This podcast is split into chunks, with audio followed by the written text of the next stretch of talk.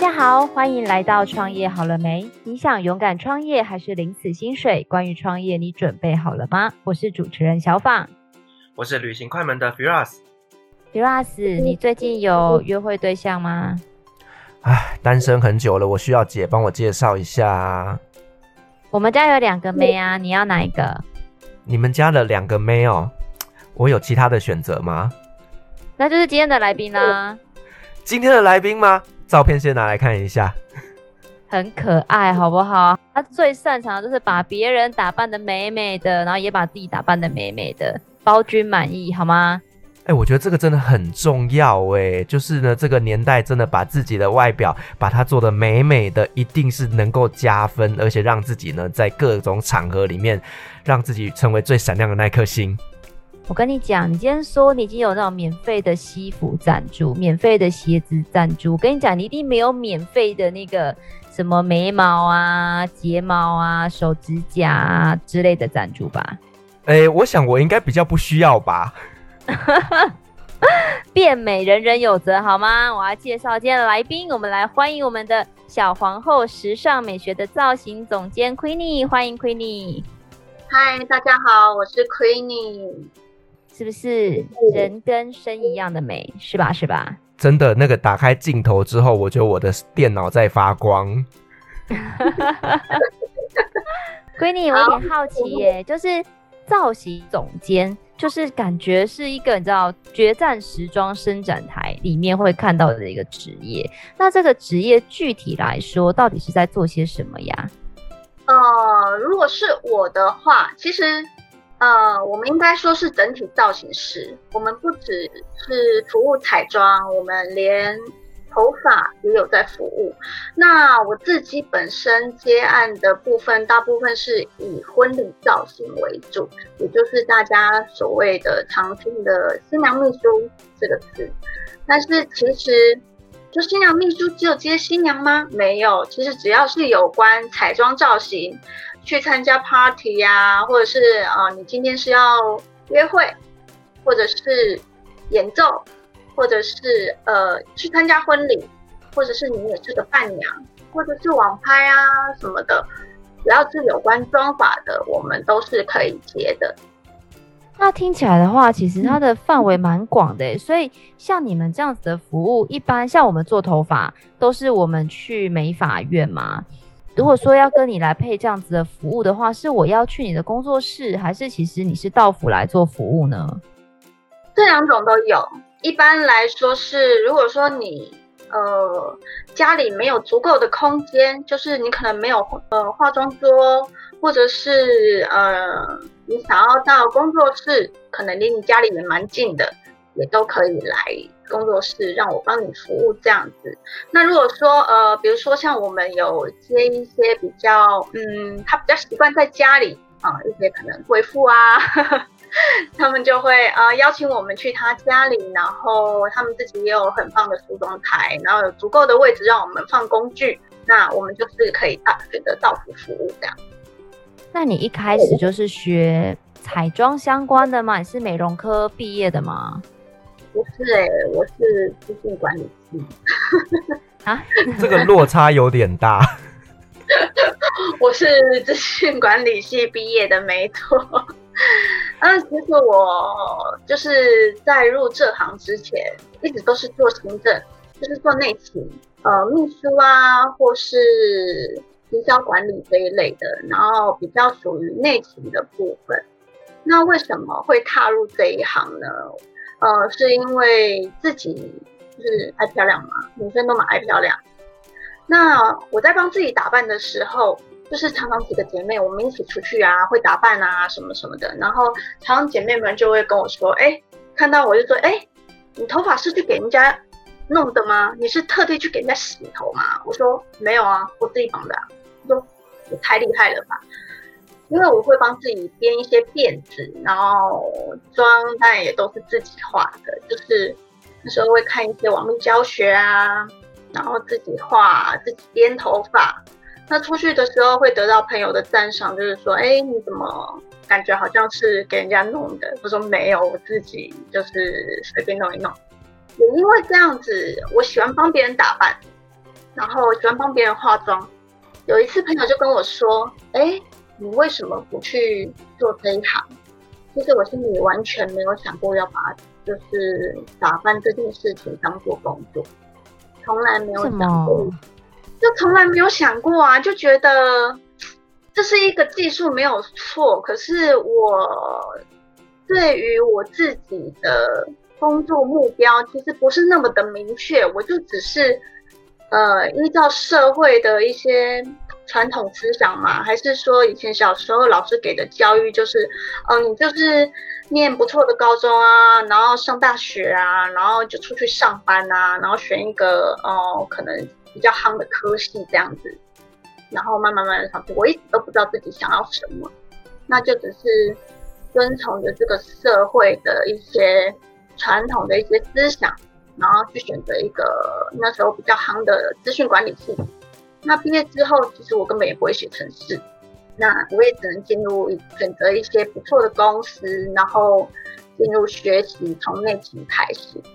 可是其实这这应该累积有八到十年的行政工作内勤这样子。其实我在做做这些工作的时候，我一直都觉得自己不上不下。想要做一个高阶秘书也不是，就是自己的语文能力可能不够好，然后想要当主管，我也没有那个志愿，就一直找不到自己的方向。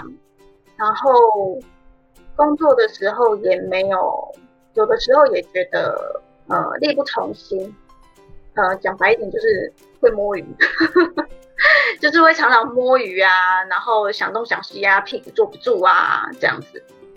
但是还是尽力的把工作完成。就是我觉得，就譬如说，我们可能在呃，同样都是行政工作，那为什么我跟他明明都是做一样的工作，那为什么他每天都要加班？可是我觉得我好像都可以在准时的时间完成，甚至我可以有更多空档的时间这样子。有时候那些空档的时间就不觉得说很浪费，或者是说我真的不知道要干嘛。当朋友跟我讲说，你怎么不去学习这一块？然后你也可以去当新娘秘书啊，帮新娘化妆啊什么的。我就想，好吧。其实我那个时候的出发点很单纯，因为行政工作它就是一份薪水，其实薪水也不会到太高。那我那时候想法很单纯，我就是觉得说，如果呃我去学新秘这一块，我去学这个技术。一年如果可以让我多赚个十万，那也不错啊。所以我就是没有想太多，我也没有想说啊，如果我不适合怎么办？我也没有想太多，我只是觉得说，如果一年多个十万，嗯，那我年薪多个十万也很好。于是我就去学，然后学了之后才发现，哇，好困难，就是原来朋友。朋友口中所说的“哇，你手好巧哦，你怎么那么会打扮啊？”其实，当你进入真正的专业领域的时候，你才发现自己离专业还有很长一段路要走。然后一开始我是以兼职的方式，因因为你不可能一开始就放掉你的正职，这个部分是一定要花钱学习的。一开始其实是因为自己爱打扮嘛，爱漂亮，然后也乐于帮别人打扮。所以其实看看影片，我觉得哎，就差不多了，这些就够我们平常用了。对，可是你真正要踏入这一行的专业，那是根本就不够，那是根本就是这专业老师根本就是零皮毛，就是路人才会用的东西。所以一定是要花钱学习，然后。那，好的工具也很重要。所以一刚开始，你没有那么多的预算去买所有的彩妆，包括你的工具也好，彩妆也好，就是慢慢买，慢慢买，从开价开始，然后到一个比较简单的工具，然后慢慢慢慢去做更换这样子。然后也是从兼职，一开始一定是从助理开始，所以。呃，并没有什么收入，都是在花钱，所以前面大概花了一到三年的时间，都还蛮辛苦的。你这样子前面三年在学习的过程中，你有没有加加减减算一下，你花了多少学费啊？那一开始的话，这个行业其实是要投入大量的金钱，应该有一开始要准备个三四十万。哇，三四十万是是哪些费用啊？当然，你这个是看每个人资质啊。有些人他可能呃学一年，他就可以独立接案；有些人可能七八年了，他都还在当助理。那我自己呢，因为当时转职其实已经有一个年纪在了，所以我给自己设定一个目标是说，我起码要在一年过后，我要能够独立接案。所以我就是。一开始就很逼自己啊，每天下班都要练习啊，然后找朋友来试妆啊，然后呃拍拍作品啊，这样子。那 Queenie，我有一个好奇的点是说，因为我相信非常多做美业的人，包括像美甲师啊、啊纹绣师啊，或像您是做很专业的新娘秘书的服务，都是从兼职开始。那从兼职转到正职的一个契机是什么？然后你用了多少时间来达到这个目标呢？我觉得要能够独立接案，不是说你专业技术成熟就可以独立接案了。专业技术成熟是最最最基本的，就是你一定要有好的技术，你才能够接案。但是你能不能成功的接案，其实是跟人与人的应对关系，还有你自己如何帮。自己推广出去，也就是行销这一块，你有没有办法做好它？有些人他技术很厉害，可是他始终接不到案子，那就有可能是他，嗯，在行销这一块，或者是说他在与客人应对的时候，可能还没有办法独当一面这样子。那我遇过一个助理，他比我资深很多。但是他没有独立接过一个案子，我问他为什么，他说他不敢。我说你为什么不敢？你明明跟过那么多场，你知道婚礼呃从头到尾会是一个什么样子的状况。他说他真的不敢，因为他觉得呃婚礼是呃人一生的终身大事嘛，那他很怕搞砸。所以我觉得你要有办法接。每个人一生中的人生大事这件事情，其实也要有一点勇气。所以，当你跨出那一步的时候，你就是可以独立接案了。那刚刚 Queenie 你有提到，就是说呢，把这个呃新娘秘书变成自己的本业，除了第一个你的技术要够以外，第二个呢就是你的个人行销，甚至一些商业技巧的能力要够。那我想问一下，就是说呢，呃，以我们的新娘秘书来讲，通常案源都是由哪边来的呢？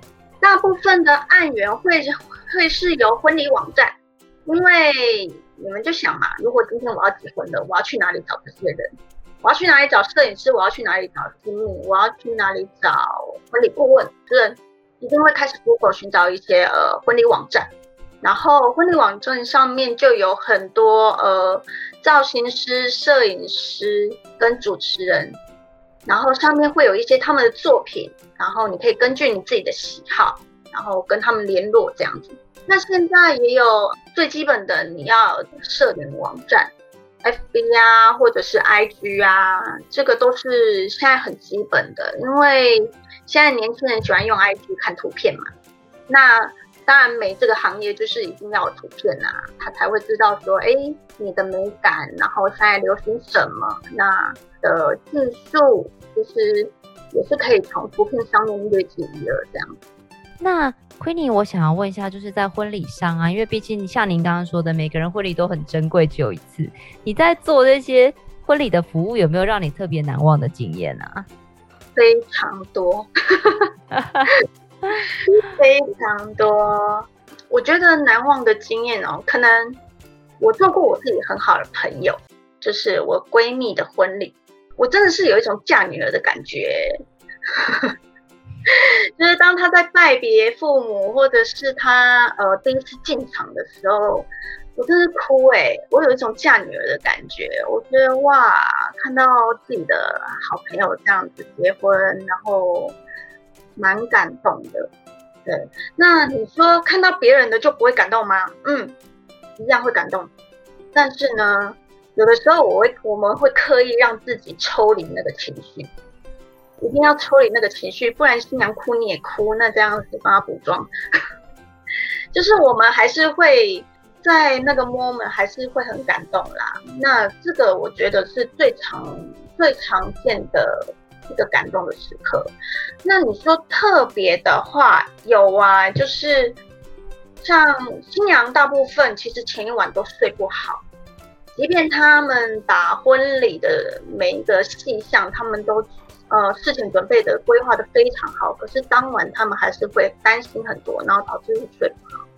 那隔天起床可能就会没精神啊，或者是人不舒服。那我有一次就是遇到有一位新娘，她真的起床之后，她胃不舒服，她人不舒服，之后不舒服到会发白。然后，但是婚礼是看时辰的啊，就是你还是要在时辰内完成她的妆发。然后妈妈也就是在那过程中赶快给他吃药啊什么的啊，让他舒服一点。但是他没有办法坐着，所以他那一天是躺着让我化妆。这也太特别了吧？对，他躺着让我化妆，然后呃就这样画画画画，哎，然后画完了他也就哎。起来了也刚好好多人，我们就开始做造型啊、换衣服啊什么的。后来还好，他身体真的好很多了，婚礼也就呃照常进行的进行这样。我我想要问说，那你在呃帮新娘服务的过程当中，有没有遇过很地雷的新娘？新娘通常在结婚当天，她的心情情绪可能都会比较大一点。那有没有遇过一些不好服务的客户？有。这个一定会遇到，就是他们会觉得，哎，不是他们啦，个案个案个案，对，其实我大我的新娘大部分都是天使新娘，对我非常非常的好，就是他们都会很贴心问，哎昆宁老师，你要你肚子会不会饿啊？要不要帮你准备早餐啊？然后随时关心我肚子会不会饿这件事情，然后随时关心我，哎，你要不要休息一下？我说没关系，没关系，我们会自己照顾自己这样子。但是总是有一两个就是比较难搞的新娘，讲直白一点，就是把你当婢女，把你当婢女这样子，什么都要你弄，而且是口气比较不好的，比如说帮他穿鞋子啊，啊脱什么的啊。对啊，帮他拿东西呀、啊，什么什么的，这样。那我在这边其实想要给新人们一个观念，就是说新娘秘书这个名词其实是很很很久以前就是造型师流传下来的，但是其实现在很多造型师很不喜欢新娘秘书这四个字，因为其实我们是专业的妆发造型师。不是你的秘书，就是有些人会把秘书，就是觉得说你就是一定要在我旁边，然后你要帮我提东西，你要帮我干嘛干嘛，什么什么什么这样子，杂事你都要做。但是其实不是，我们就是帮你把妆跟发还有礼服准备到位，然后其余你的呃，比如说你可能会有一些。需求，哎，帮我拿个东西，或是，呃，帮我拿个，比如说吃的啊什么的。其实这些旁边的小事情、小细节，应该是要由您的家属或者是伴娘来帮你做这件事情。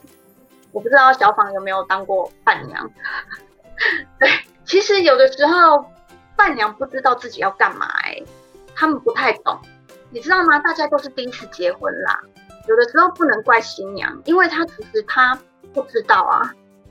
所以呢，像我就会提醒伴娘，我主动提醒伴娘，我就说：哎，今天就麻烦你们照顾一下新娘子，就是随时注意她的呃，她需要什么，那帮她注意她的包包、手机。对，那如果新娘有什么需求，你们可能就是要。呃，协助她，帮她拉裙子什么的，就是我会提醒一下伴娘，我也会跟新娘说，因为有的时候新娘就是，呃，她自己闲不下来，因为她是她的婚礼，所以她每个细节她都想要去照顾到，所以她会亲力亲为。我就说你不要动，你今天是公主，就由我们来协助你这样子。你有什么事呢？就是告诉我，或者是告诉伴娘这样子。对，其实我真的也一开始我都以为说新娘秘书真的就是来服务新娘的大大小小的事情。但是我觉得经过你刚刚这样的一个证明之后，我比较清楚，就是哎，原来新娘秘书她其实负责的就只有在妆发这一块。所以其实我很认同你刚刚讲的，就是不应该再叫这样子的妆发专业人员为新娘秘书，因为很容易会造成误解，让人家以为他要帮他打理上上下下所有大大小小的事情。对，那我想问一下，就是说，那一般来讲，你只服务新娘吗？我们服务的对象除了新娘之外，也有个人的彩妆造型哦。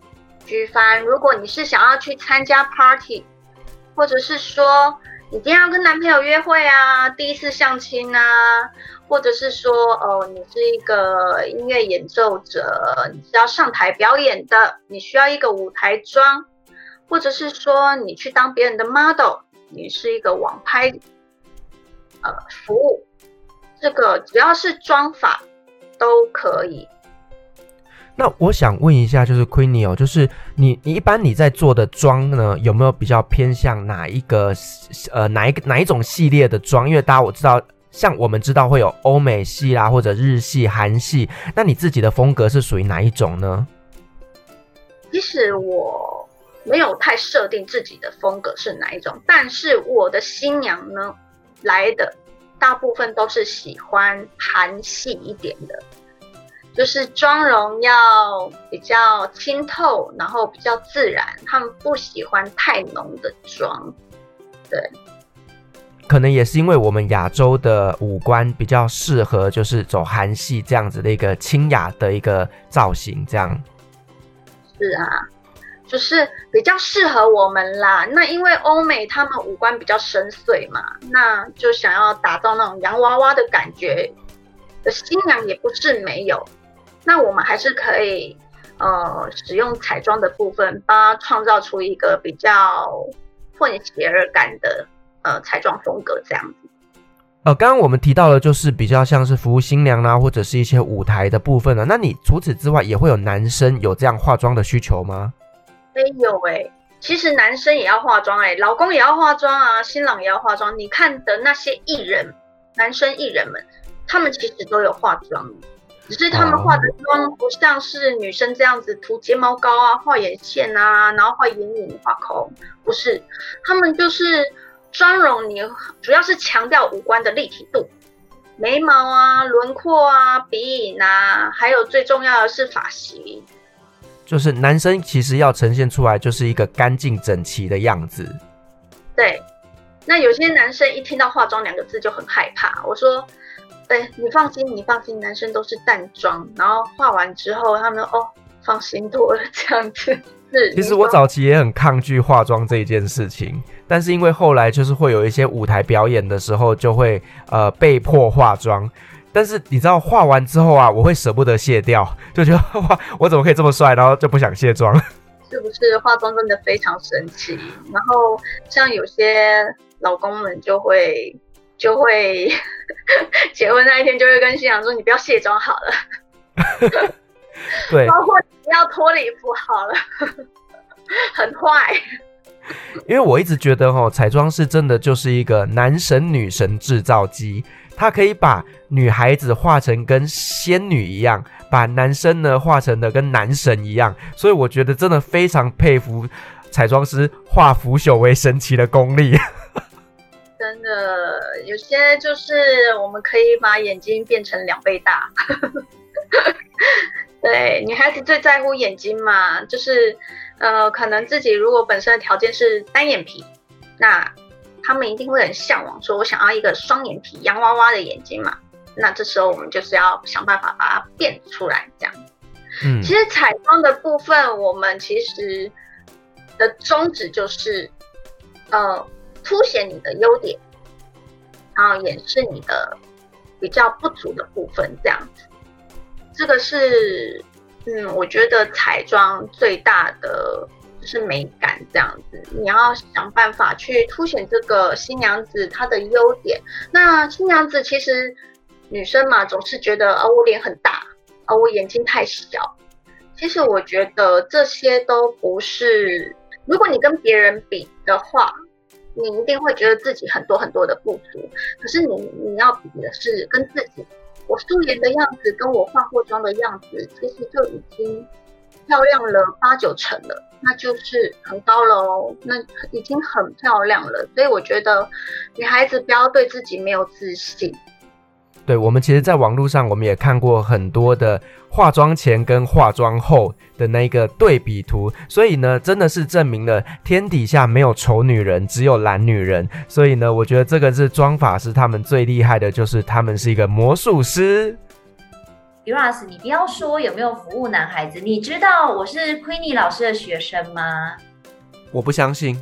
哎、欸，什么态度？你今天早上才录音，那个录影才称赞我漂亮，现在就告诉我不相信，是意思是？不是，因为你你每次录音的时候都是大素颜，那我怎么看得出来你的技术呢？所以我觉得这个是不准的。哦，好吧，那。就是其实啊，你知道我们我的那个眉毛，就是我们 Queenie 老师的巧手。然后我平常化妆的技术也是我们 Queenie 老师教的。然后我非常想要跟想要跟听众朋友们分享 Queenie 老师的这个服务，因为我本人觉得非常的优秀。那老师要不要自己介绍一下？好的，就是我们除了呃。彩妆造型服务之外，我觉得每一个女生都要学习如何帮自己画一个漂亮的妆容。那在这个部分，我们就是有呃根据客制化的方式帮学生上课，也就是说，我们可以一对一根据你的五官做客制化的教学。那因为每个人长得不一样嘛，为什么要一对一？因为一对一的话，我可以。呃，只专心的看你怎么画，然后只专心的分析你的五官，所以在这个部分呢，你可以完完全全的了解自己，而不是说呃一个大班制的，然后或者是说你看 YouTuber，因为 YouTuber 都是画自己呀，他不是画你，他的五官跟你的五官长得不一样，所以我们一定就是面对面上课，然后。我可以分帮你分析你的五官，然后教你怎么使用你自己的彩妆，这个部分很重要。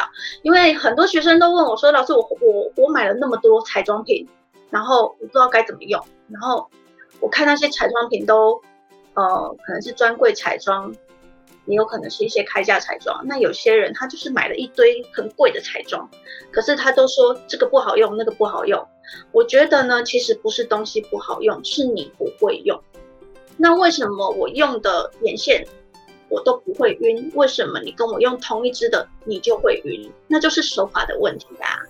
所以你一定要来上课才会知道说你的手法哪边出了错。我一定要亲眼看到你画自己，我才能帮你调整你的手法。那昆尼老师，我想问一个问题，就是其实你知道吗？男生啊，对于就是整体造型跟彩妆，我们的需求没有那么大。那但是一个有精神的眉形，对我们男生来讲就很重要。尤其是像我们自己本身呢，是当老板的人哦，所以呃，眉毛我们也会认为跟运势是有关系的。那关于男生的眉毛这个部分，你有没有一些建议呢？我觉得你要男生哦。去修眉毛，然后帮自己画眉毛这件事情是，呃，百分之两百的困难。所以呢，我除了自己是一位整体造型师之外，其实我另外还有一个身份是纹绣师。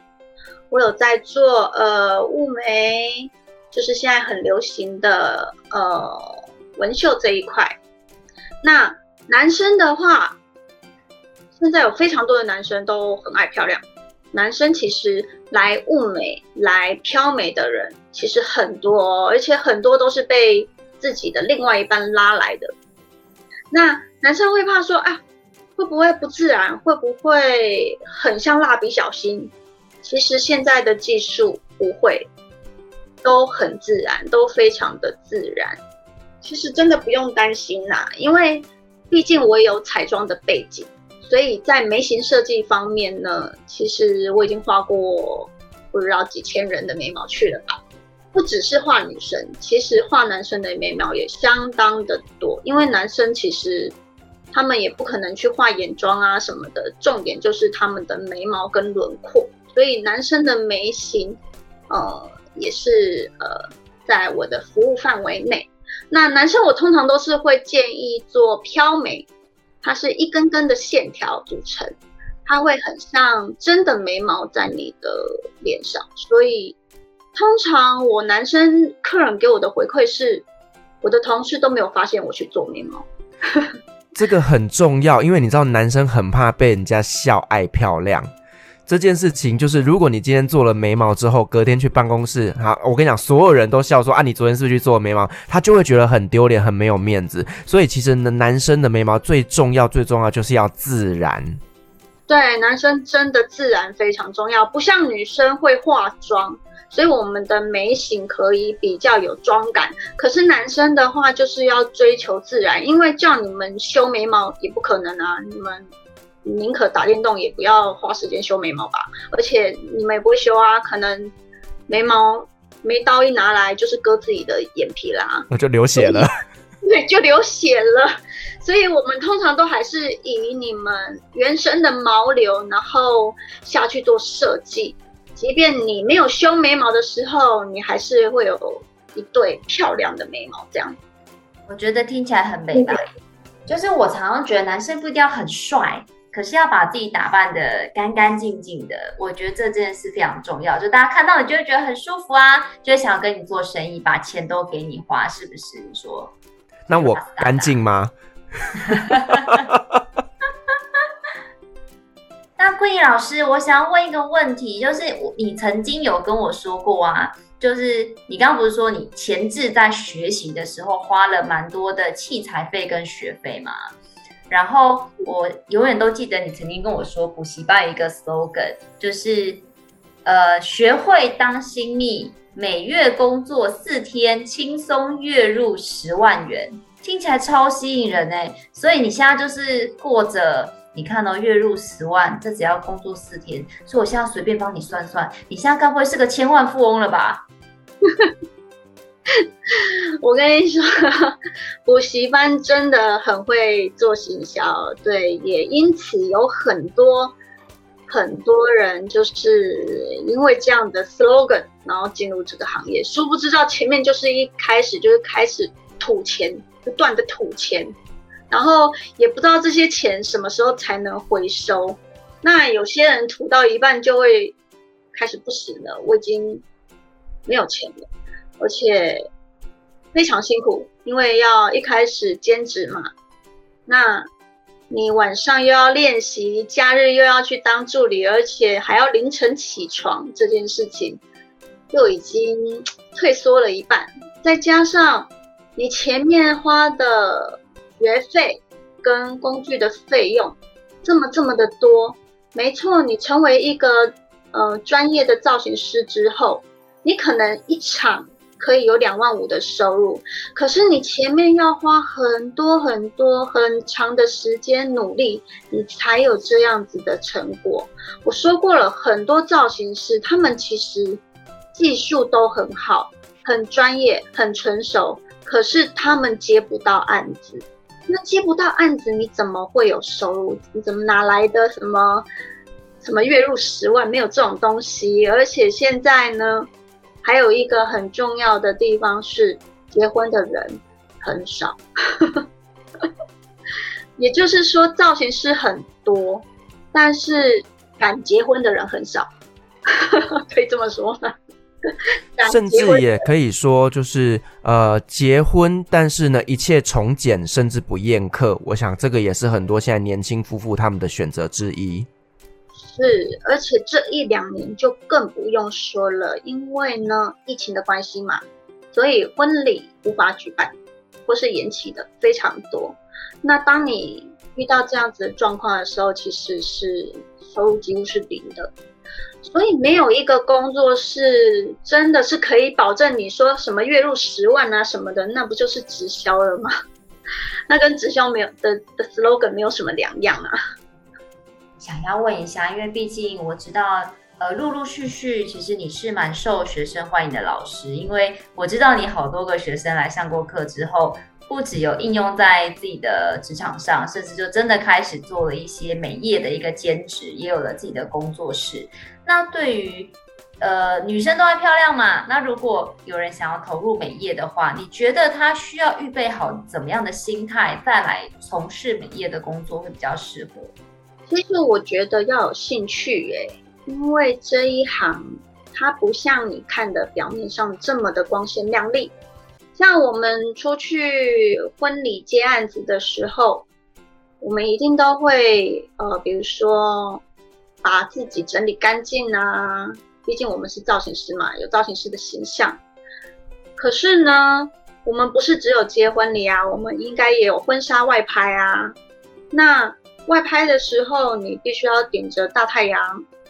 上山下海，然后一整天下来，而且外拍也不是只有拍一天，也许你一个月，呃，一个礼拜可能有三到四场，你每天都是在烈阳下曝晒着，所以其实这也是一个很辛苦的地方，可能这样子讲大家没有办法体会。其实我觉得就有一点像拍戏。你应该常常听说拍戏的那个演员很辛苦吧？其实工作人员也都在演员的旁边，其实都是一样辛苦。就是你要不管冬天夏天，你都要克服天气的困难，都要克服地形的困难，然后才有漂亮的照片跟影片。对，还有一个就是那个我一直私人也想要问 Queenie 的问题。就是其实大家都问我说：“哎，你做公关，那你不就是你办活动的时候，别人都在放假，别人都在放假，你老公也在放假，小孩在放假，就你一个人在工作。那做你这个职业，是不是会遇到跟我有很类似的问题啊？”会啊，如果你的另一半是呃一到五上班族，那其实你如果你主要的工作是接婚礼案的话，那一定是六日嘛。很少有人在平日结婚啊，那你们的时间就会错开。其实我觉得这个问题对我们来说不大，因为呢，一个月有八天的六日，不可能八天都有案子。如果有的话，就赚翻了。对，所以如果说一个月有平均三到四场，已经是算不错了哦。以这个时机来说。对，以现我们我们先呃排除疫情之外，就撇开疫情这个因素之外，如果你一个月有三到四四场平均的话，已经算不错了。所以其实你还是有一半的时间是可以陪陪家人啊，陪另一半，陪小孩这样子。我觉得这个不不需要太担心呢。而且我觉得这样也蛮好的，就是你看，呃，一到五的时候老公去上班，那老婆就在家带小孩，然后呢，六日老婆去上班，然后呢，老公就在家带小孩，所以我觉得其实这样工作分配也蛮棒的，就不用说假日全部都要腻在一起啦，假日老婆还是可以工作，然后让老公喘息一下。那你们到底结婚要干嘛啦？这两个人？不是啊，你平常日的晚上就都在一起了，有什么关系？真的，我也是这么觉得。对了对了，最后昆妮老师，就是我记得你有说有一件事要帮你宣传，就是你新开了一家就是很漂亮的小皇后的时尚会馆，好像想要就是希望有多一点的伙伴可以加入。是啊，呃，基本上在我们店里，其实我开这一家店啊，主要是因为。哦，你知道吗？新娘其实她不是只有妆发的需求，她还要去做指甲，她的皮肤也要顾啊。她如果长痘痘的话，也要去做脸啊。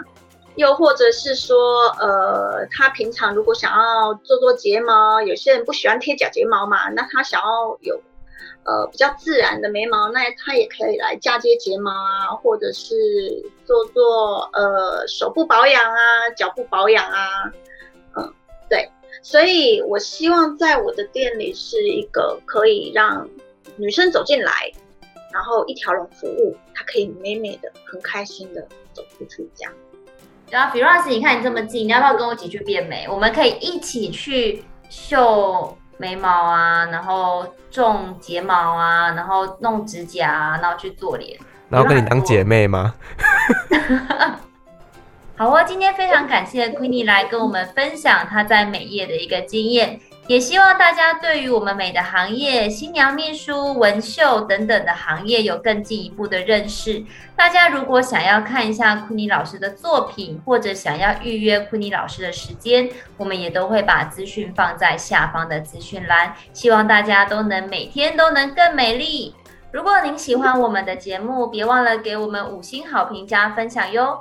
创业好了没？我们下次见喽，拜拜，拜拜，拜。